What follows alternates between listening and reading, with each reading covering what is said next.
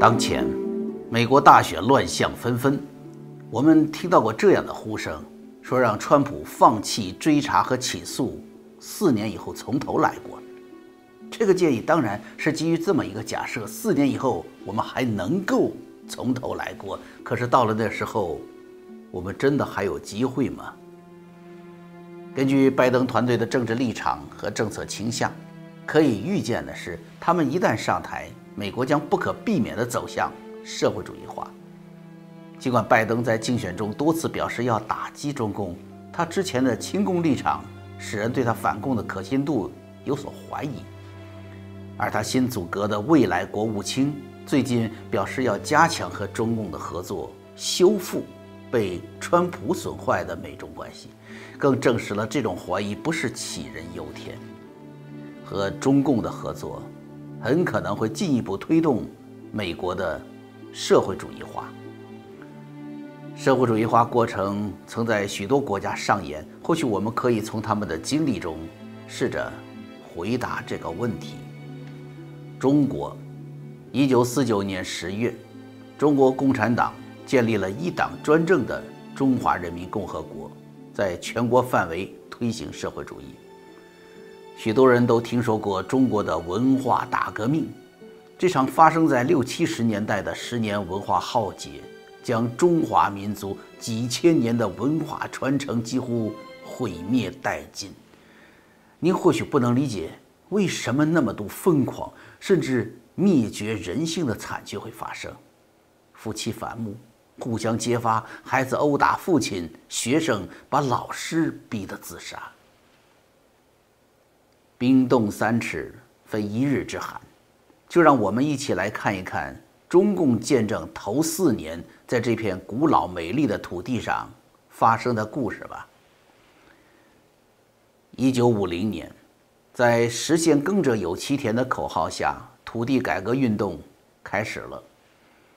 截至一九五三年，三亿多贫农无偿分到约七亿亩土地，并每年免除地租三千万吨粮食，听起来非常美好，那就像所有社会主义者描绘的蓝图一样，是不是？在为这样的成就鼓掌之前，让我们先来问几个问题：这七亿多亩土地，并不是新开垦的土地，那么他们过去的土地的这个主人？是谁？而他们为什么把土地无偿放弃了？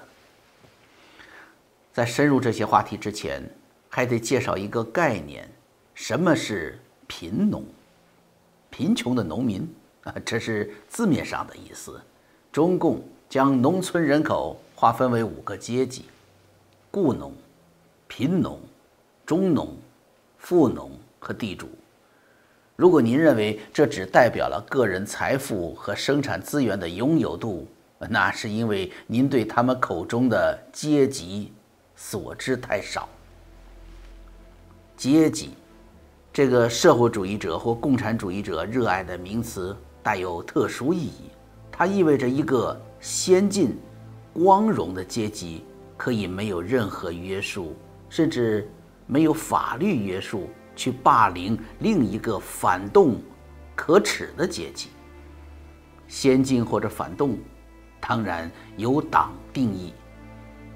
在这里，雇农和贫农是先进的代表，对应的地主就是反动的代表，中农和富农则根据革命需要，时而被拉拢，时而被打击。我想你已经猜到那七亿多亩土地的前主人是谁了。基于对人性的了解，你也一定会猜到那些地主不会欢欣鼓舞地主动让出他们的土地，但是你一定想象不到他们真实的遭遇。一九五零年六月，面对民主派人士提出的和平土改模式，中共斩钉截铁地给予否决。坚持要发动群众斗群众，利用农民自己的斗争推行土改。事后，在一九五六年九月召开的中国共产党第八次全国代表大会上，中共中央书记处书记刘少奇解释说：“由于我们采取了这样的方法，广大的农民就站立起来，组织起来，紧紧地跟了共产党和人民政府走，牢固地掌握了乡村的政权和武装。因此，土地改革不仅在经济上消灭了地主阶级和大大的削弱了富农，也在政治上彻底的打倒了地主阶级和孤立了富农。什么叫群众斗群众？据当时中共苏南农村工作委员会的原始记录，当地共有两百一十八个人被打、被吊、被迫下跪或者被剥光衣服。而在广东，仅1953年春天，西部地区土改中就有一千一百五十六人自杀。土改时，广东省流行的口号是“村村流血，户户斗争”。地主。乡绅作为传统中国社会中农村精英人群，在这场浩劫中被彻底消灭。更有甚者，他们的女性亲属受到普遍的性暴力。传统社会中为人不耻的无赖流氓，摇身一变，成为土改中的先进分子，充当这些恶行的急先锋。从前老实巴交的贫雇农，在利益的诱惑下，也推波助澜的。参与了暴力，对人性中恶的激发。这场土地改革不亚于一场真正的战争，甚至更恶，因为这些人肆意施暴的对象并不是侵犯他们的敌人，许多人甚至受过这些地主乡绅的恩惠。更何况此时的他们毫无反抗能力，或许我们称它为一场大屠杀，或种族灭绝。更为合适。这场土地改革运动挑动着人的贪婪、暴力和仇恨，却只因为有着看似正义的口号，所有这一切丑恶都变得理直气壮、大义凛然。以正义之名行恶，是几乎所有社会主义运动的共性。可悲的是，类似的运动在今天的美国也在上演，却不是所有人。都看清了那些口号下的实质。那么，中国的贫雇农是否真的拥有那些土地了呢？在共产国家的政绩报告中确实如此，而现实是，土地改革刚结束，还没等到下一年，在一九五三年，中共开始推行土地集体所有制，强制实施农产品统购统销政策和农业合作化运动。从农民手中拿走了所有的土地。与土地革命几乎同时筹划的是镇压反革命运动，斗争的对象是前国民政府成员、国民党成员、传统帮会、土匪等被定义为反革命分子的人。那听起来似乎无可厚非，但问题是如何定义反革命分子？依据什么来定义？谁有权利来定义？魔鬼藏在细节里。当您知道这些问题没有答案或有无数个答案时，您就明白为什么就连中共官方都不得不承认，有太多的人被错误地划分成反革命分子。被贴上反革命分子标签意味着什么呢？根据中共官方。建国以来历史政治运动事实的报告称，从1949年初到1952年2月进行的镇反中，镇压了反革命分子157万一百多人，其中八十七万三千六百余人被判死刑。也就是说，一旦被划成反革命分子，超过半数可能会被处死。这并不奇怪。这场运动下派给各省按人口千分之零点五至千分之一的处决人犯比例，而实际处决比例甚至超过千分之一。没有被处死的反革命分子成为人民的敌人，被监禁劳教，他们的家人也受到牵连，失去工作，被歧视，被社会边缘化。当您知道了这段历史，再想一想，川普支持者。在今日美国的遭遇，被歧视、被边缘化、被拉黑名单，是否有不一样的感受呢？回到当时的中国，镇压反革命运动开始之初并不顺利。当时中共政权刚刚建立，有些地区还未完全控制，财政、金融、经济一片混乱。而且刚从延安走出来的中共政权，对发动阶级斗争和舆论宣传的运用已经炉火纯青，但对如何有效管理国家是所知甚少啊。许多事务不得不倚仗从前任职国民政府的那些投诚者，而且许多民营企业家、所谓的红顶商人也都曾是国民党成员，贸然将他们都一股脑的镇压了，后果不可预期。因此，毛泽东并没有在一开始就大力度的进行镇压，而是非常谨慎的布置、安排，等待时机。这个机会很快就来了。一九五零年六月，北朝鲜越过三八线入侵韩国，联合国介入，美国派出军队援助韩国。十月，中共派军队加入朝鲜战场。朝鲜战争在中国被称为抗美援朝战争，和所有的社会主义运动一样，有正义感爆棚的口号，什么抗美援朝、保家卫国。可为什么要去别的国家保家卫国？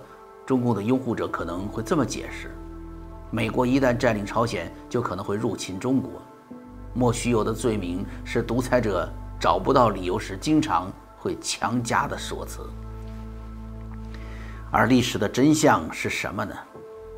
在毛泽东发出参战指令的第二天，也就是一九五零年十月十号，他让公安部部长罗瑞卿、主持土改运动的彭真等人到中南海，要求他们连夜起草一份镇压反革命的文件，这就是著名的关于镇压反革命活动的指示——双十指示。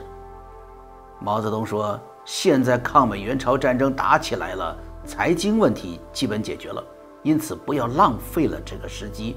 镇压反革命，恐怕只有这一次，以后就不会有了。千载难逢，你们要好好运用这个资本，不仅是为了杀几个反革命，而更主要的是为了发动群众。而国家主席刘少奇曾说：“抗美援朝很有好处，使我们的很多事情都好办了。”如搞土改、定爱国公约、搞生产竞赛、镇反等，因为抗美援朝的锣鼓响起来响得很厉害，土改的锣鼓、镇反的锣鼓就不大听见了，就好搞了。如果没有抗美援朝的锣鼓响得那么厉害，那么土改和镇反的锣鼓就不得了啦。这里打死一个地主，那里也打了一个，到处闹。很多事情不好办。那么这场被中共领导人称为很有好处的朝鲜战争，又为中国人民带来了什么呢？根据二零一零年出版的中国官方文史参考统计，有十八万中国军人在朝鲜战争中牺牲，而美国方面的统计数字显示，在朝鲜战场上阵亡的中国军人。在四十万以上，负伤近四十九万，被俘两万一千八百三十九人。这场战争打了三年，耗费中国大约一百亿美元，作战物资五百六十余万吨。战争结束的时候，欠下苏联二十亿美元的军费，主要用于向苏联购买军火，更不用说其他对中国外交地位和地缘政治格局的影响，包括。日本的经济复兴，台湾得以保全，以及从此美帝成为中共宣传中的头号敌人。社会主义国家的一个共同爱好就是搞运动，毛泽东尤其热衷。土地改革是对农村人口搞的运动，镇压反革命主要是针对前国民政府成员或支持者。而1951年开始的三反运动和1952年开始的五反运动，将斗争的对象扩大到了中共内部和城市工商业者。所谓的三反是反贪污、反浪费、反官僚主义；五反是反行贿、反偷税漏税、反偷工减料、反盗骗国家财产，反盗窃国家经济情报。无论哪一条拿出来，都冠冕堂皇，再正当不过了。不过，等一下，这些行为本身就是违法行为，有法律制裁，为什么还要另外搞运动呢？还记得毛泽东对镇压反革命活动发出的指示吗？不仅是为了杀几个反革命，而更主要的是为了发动群众。三反五反运动。发动的是工人阶级斗他们的雇主资本家，虽然没有确切的死亡数字，仅据上海1952年1月25号到4月1号的不完全统计，因无反运动自杀人数达到876人，平均每天十人以上，而这些人多数是城市工商精英。与土改运动类似，三反五反运动激发的是城市工人。人性中的恶，让他们去斗他们的雇主，甚至是恩人，结局也相似。运动虽然摧毁了中国的资本家和城市精英阶层，但工人并没有像中共宣传的那样当家作主。工厂收归国有，到了八九十年代，大批工人被下岗，主人被解雇了。对这些形形色色运动的目的解释不一，消灭农村精英和城市精英阶层固然是中共的目标之一，如毛泽东所说的，更主要的是为了发动群众。为什么他如此重视群众斗争？群众斗争对中共的价值何在？如果这些问题太大，我们就先来看看结果。经历过这些运动。在运动中推波助澜，甚至如鱼得水的人们，他们还能回到从前吗？在他们的心目中，地主乡绅、资本家都是敌人，心中不仅不再有感恩，反而充满了仇恨和斗争的快感。看到这里，或许您能对后来发生在中国的历次运动和文化大革命的惨烈有所理解了。这一切都发生在中共掌握政权的最初四年内。回到我们开篇的问题：如果美国也将经历这样的或者类似的四年，您觉得四年后，美国人还能理性而清醒地选择他们的总统吗？您或许会说，美国不是中国，我们有健全的三权分立、民主制度和选举制度。不会像中国那样轻易的被一党或独裁者操控。从某种程度上说，您的观点没有错。民主体制确实会给此类社会巨变造成障碍，但是这种障碍不是不能跨越的。委内瑞拉有着丰富的石油资源，曾是南美最富裕的国家，也是这个地区少数几个民主国家之一。喝着苏格兰威士忌，开着卡迪拉克和别克车，就是七十年代委内瑞拉中产阶级给世界的形象。但是，自从八十年代之后，贫富悬殊逐渐加大，一半以上的家庭沦为了贫困家庭，通货膨胀和失业率居高不下，庞大的贫困人群为查韦斯的上台、社会主义理念在委内瑞拉的实施提供了基础。一九九八年。查韦斯以百分之五十六点二的高票当选总统。他承诺将终结政府腐败、消除贫困、扩大对穷人和工人阶级的国家服务，并将这些群体纳入政治进程。更激进的承诺还包括国有化石油产业，用于改善穷人的生活。但凡对共产主义或社会主义略有了解的人，对这些承诺都不会陌生。他们一点儿也不新鲜，在苏联，在中国，在北朝鲜，在古巴，在所有社会主义国家，人们都曾为这些人间天堂的承诺热血沸腾，激情满怀地为社会主义摇旗呐喊，甚至暴力革命。委内瑞拉民众，尤其是急于摆脱困境的贫困人群，也不能免于陷入这种狂热的陷阱。一九九九年，查韦斯正式开始了总统任期。在苏联，中国、北朝鲜和其他社会主义国家，共产党在上台第一年就能全面推行社会主义，对反对者进行血腥镇压，将所有社会和国家资源集中到党或者独裁者的手中。而委内瑞拉的情况略为特殊，他当时有着三权分立和选举制度，是个完善的民主国家。所以，查韦斯的第一个举措就是削弱立法权和司法权，把权力集中到行政部门，也就是他的手中。一九九九年四月，查韦斯宣布组建制宪国民议会。当时的情形看似并不利于他，在一千一百七十一名候选人中，九百多人是反对派，一个以反对派占多数的制宪会议看似很难避免。而查韦斯做了些什么呢？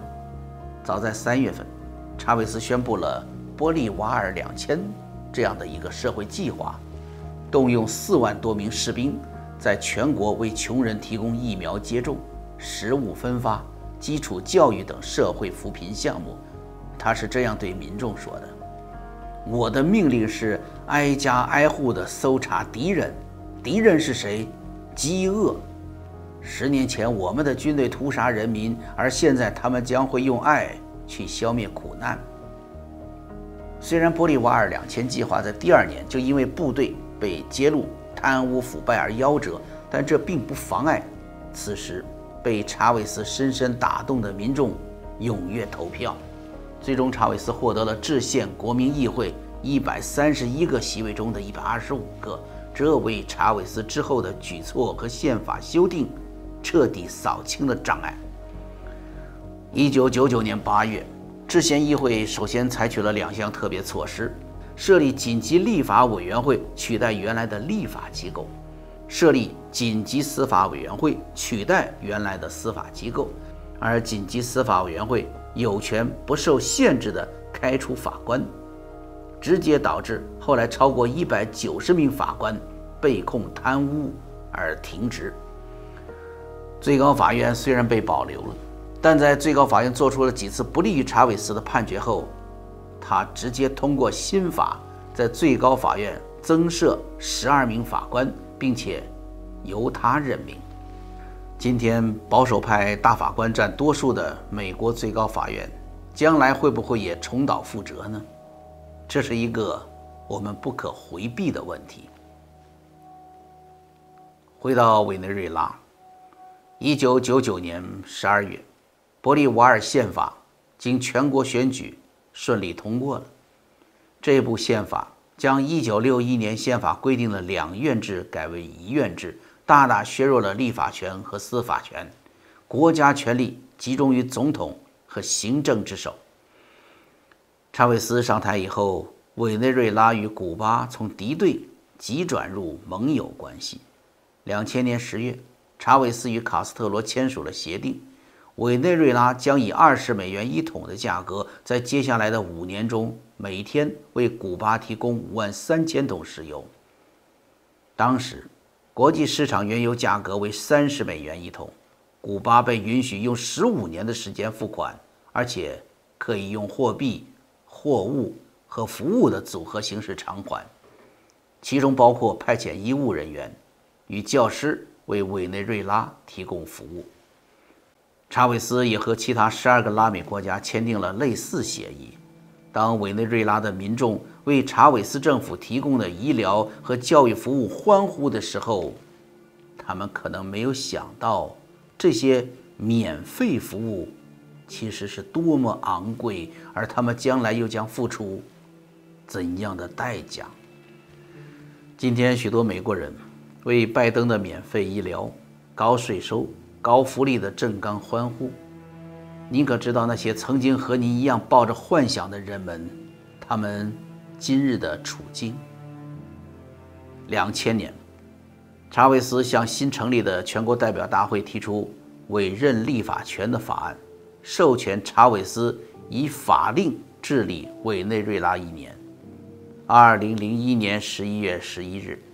赶在一年期限到来之前，查韦斯正式立法推行社会主义，一口气颁布了四十九项法律，包括石油法、土地和农村发展法、合作社特别法、银行部门改革法、渔业法等重要法律。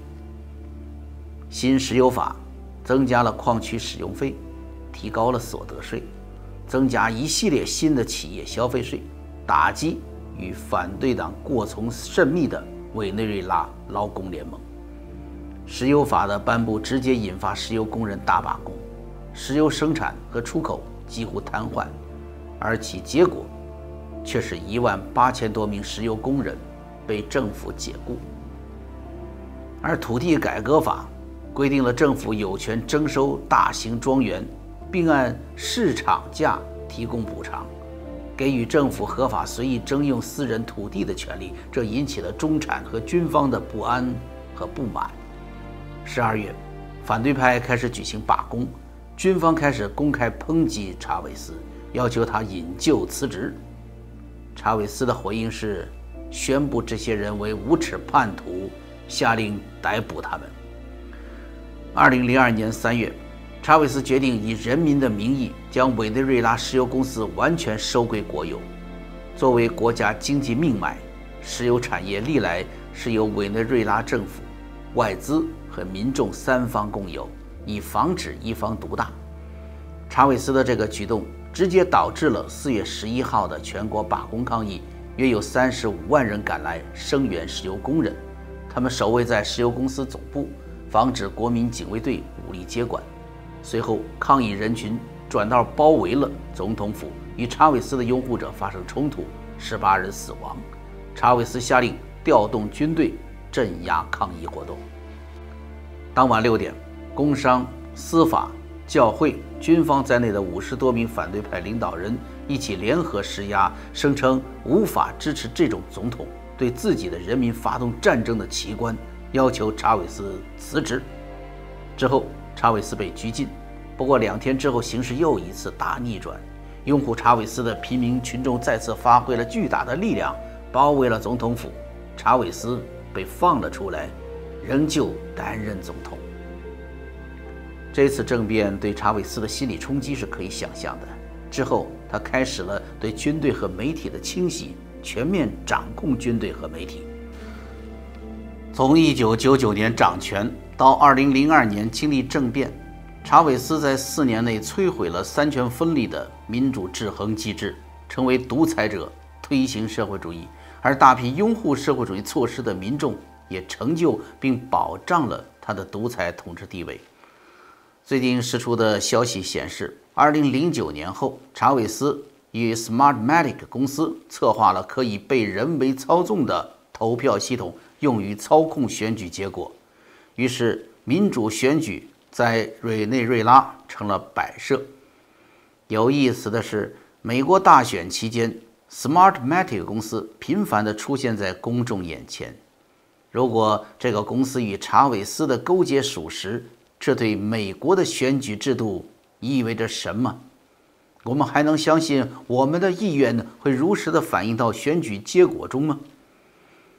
直至二零一三年去世，查韦斯在委内瑞拉掌权十四年，时至今日，腐败、贫困、饥饿、犯罪、疾病笼罩着这个国家。同所有做着社会主义美梦的人一样，委内瑞拉人民最终发现，所谓的人间天堂其实是假天堂，真地狱。社会主义的实践从二十世纪初开始。已经在绝大多数国家正式破产，留给这些国家的除了政治和经济上的创伤，更可怕的是人心的弱点被利用，人性恶的一面被各种诱惑激发，人心中的善被摧毁甚至泯灭，人失去了传统的传承，社会失去了道德的支撑。世界无可避免地走向纷争和战乱，而这些变化并不像我们想象的离我们那么远。我们已经看到，四年时间就可以让一个国家和这个国家的人们发生巨变，想要回头何其困难！人心将汇聚成时代的洪流。当历史走过这一页，有多少人能无悔我们今天的选择。四年，甚至无需四年，美国就将在社会主义谎言装点的沼泽中沦陷，民主自由的灯塔会熄灭，而美国人也将如中国人和委内瑞拉人一样，为此付出生命和灵魂的代价。所有的爱国者们，在社会主义和共产主义的威胁面前，我们身后。其实是万丈悬崖，无路可退，也别无选择，唯有直面反击。